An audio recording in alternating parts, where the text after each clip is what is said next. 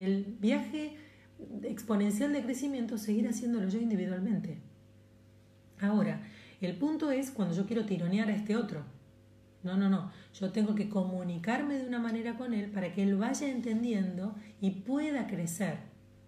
Casi siempre la mujer está mucho más ávida de crecimiento, eh, casi siempre la mujer es la que va mucho más a terapia, la que hace muchos más trabajos espirituales. Esto es real, porque la mujer en estos tiempos salta de su emocionalidad, que la tiene muy registrada, a el amor incondicional. En cambio, el hombre está saltando mucho más abajo, un escalón más abajo, de la racionalidad a la emocionalidad. Con lo cual, ya vemos que nos sigue tocando saltar el mismo escalón, pero el hombre de racional pasa a emocional y la mujer está dejando lo emocional para saltar al amor incondicional. Entonces, eso nos deja ya de por sí un desfasaje. Em, pero bueno, hoy los hombres se están intentando encontrar mucho con su emoción y están intentando hacer mucho trabajo con el poder sentir y el poder expresar este, este aspecto de energía femenina que tienen, más intuitiva y más emocional. Sí, ahora es muy, o sea, es muy duro porque si tenés ese crecimiento exponencial en una pareja reciente está bien, pero si es una pareja de 10, 15, 20 años, es como, y voy a decir la palabra de vuelta, es como tenés que soltar no a la persona, sino todo el proyecto con esa persona. Tenés que soltar la exigencia que vos tenés de ese proyecto.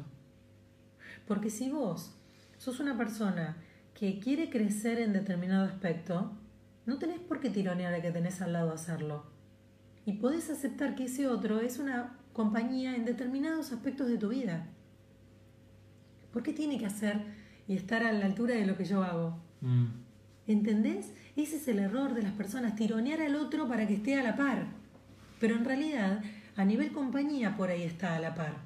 Por ahí lo que no está a la par es a nivel interno y espiritual. ¿Y qué importa si lo tenés vos? Si es tu camino. ¿Por qué tiene que ser el camino del otro? Yo en el libro del secreto de los hombres digo, ¿por qué queremos que, nuestro, que nuestra pareja sea eh, el maestro espiritual, que hable y haga los ejercicios que nosotros hacemos, que hable de emocionalidad, que entienda y converse una hora y media, dos por día. ¿Por qué? ¿Por qué? ¿Por qué? Porque somos caprichosas. ¿Por qué si no hace falta?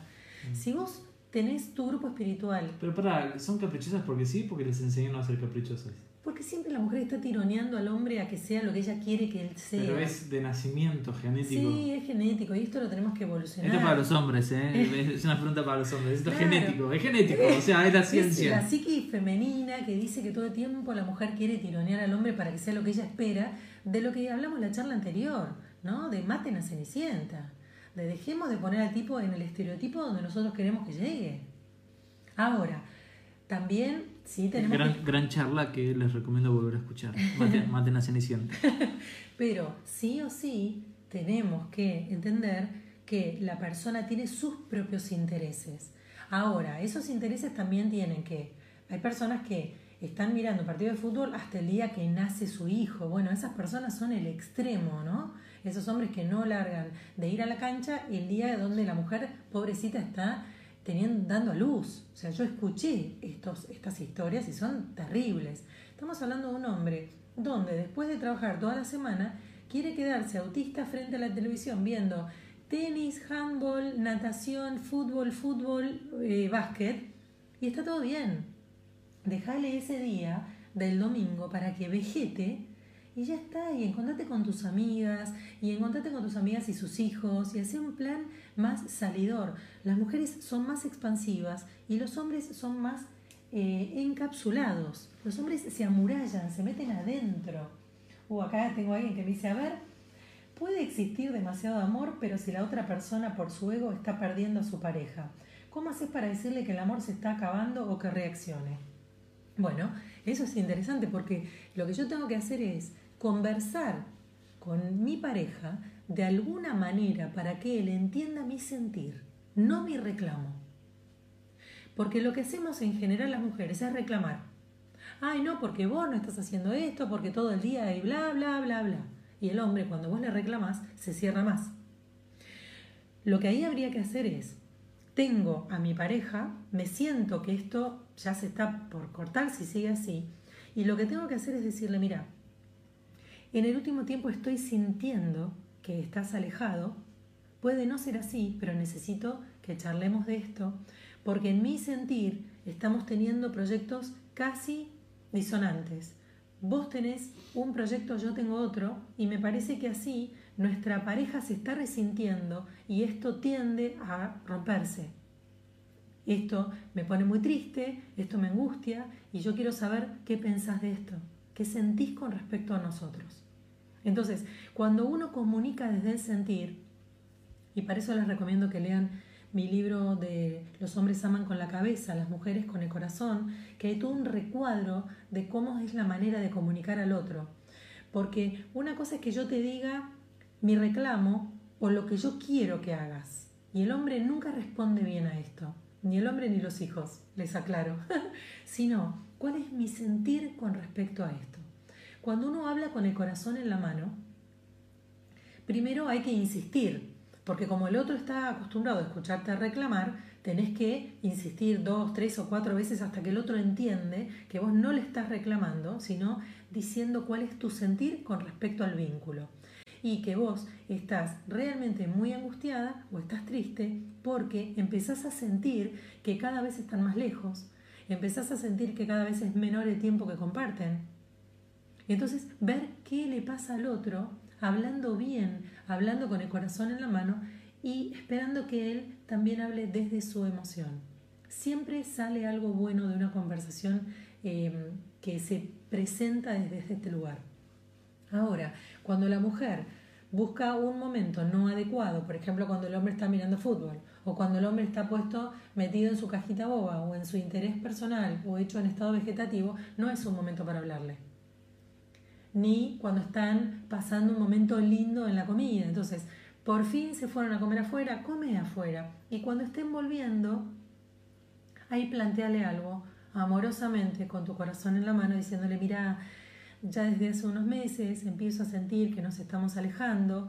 Eh, por supuesto que este es mi sentir, quiero saber cuál es el tuyo, qué estás sintiendo con nuestra pareja, si vos te sentís bien, porque a mí me parece que cada vez estamos más lejos y esto me llena de angustia. Y dejar la charla abierta, ¿no? Y dejar la charla abierta y empezar a escuchar ese otro que pueda hablar también desde el sentir. Los hombres cuando hablan desde el sentir son muy claros. Los hombres no quieren cuando nosotros reclamamos. Ahí el hombre se hincha a los quinotos y realmente contesta mal. ¿Por qué? Porque no lo estás planteando desde el sentir, lo estás planteando desde el reclamo y desde eh, la mamá que reta al nene. Y el hombre está harto de, de que lo pongas en ese lugar. Entonces, realmente cuando yo invito a las personas con las que trabajo a plantear la conversación en el momento adecuado, desde este lugar, siempre salen buenas charlas.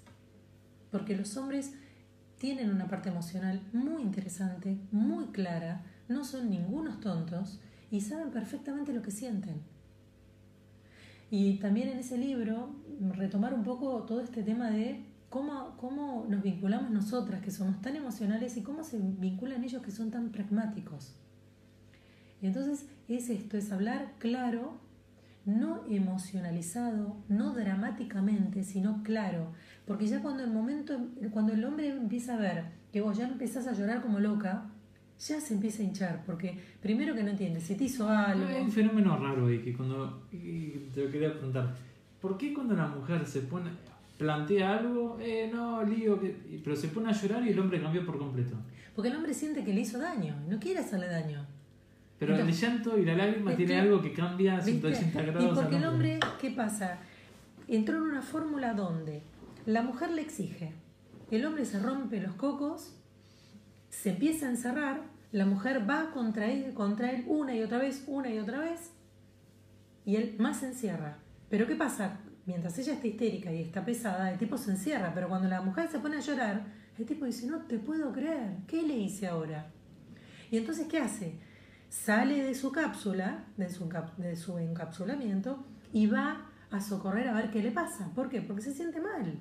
Porque dice, ¿y ahora qué le hice? Porque aparte no entienden nada. No entienden qué le hicieron, no entienden por qué lloran. Los hombres no entienden por qué las mujeres lloran tanto. Cuando se quiere acercar, la mujer dramáticamente empieza con toda una historia emocionalizada y extrema Y entonces el hombre empieza a responder claramente, empieza a decir, bueno, pero si cuando vos me dijiste yo hice esto, pero no era como vos lo hiciste, yo lo quería de determinada manera. Entonces ahí digo, chicas, sean claras. Si le dijiste que te acompañe y te dé la mano, él te va a dar la mano. Eso que acabas de decir, esa expresión em, súper emocionalizada de la mujer, ¿es ego? Es ego dramatizado. ¿Por qué es? Pero es lo, ego. claro, porque es lo que la mujer quiere caprichosamente. ¿Por qué? Porque ella tiene ganas. Ella quiere que él le diga que la ama frente a las amigas. ¿Por qué? Porque entonces todas las amigas saben que él la ama. Esto es una estupidez galáctica. Yo, yo escucho muchas historias, claro, vos te reís, pero es, es, una- es increíble. Las mujeres eh, arman escándalo por las redes sociales. Los hombres también, ¿eh? Eso es una cosa que vos te agarrás la cabeza porque decís, eh, chicos, bájense de las redes sociales cuando estén en pareja. Es lo mejor que les puede pasar.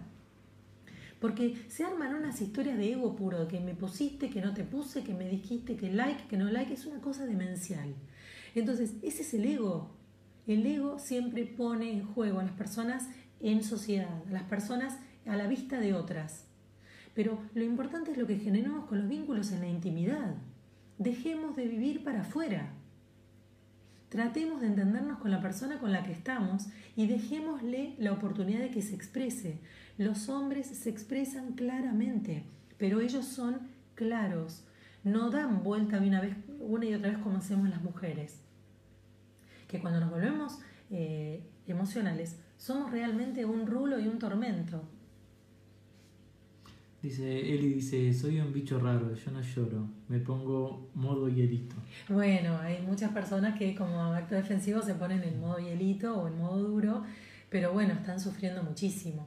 Entonces, eh, siempre digo, no es el momento cuando las personas estamos muy sensibilizadas un buen momento para hablar. No es un, buen momento de hablar cuando las personas están enojadas. Hay que esperar que eso pase, que las aguas calmen y en un buen contexto eh, volver a retomar un poco la, eh, bueno, la charla y qué estuvo sucediendo.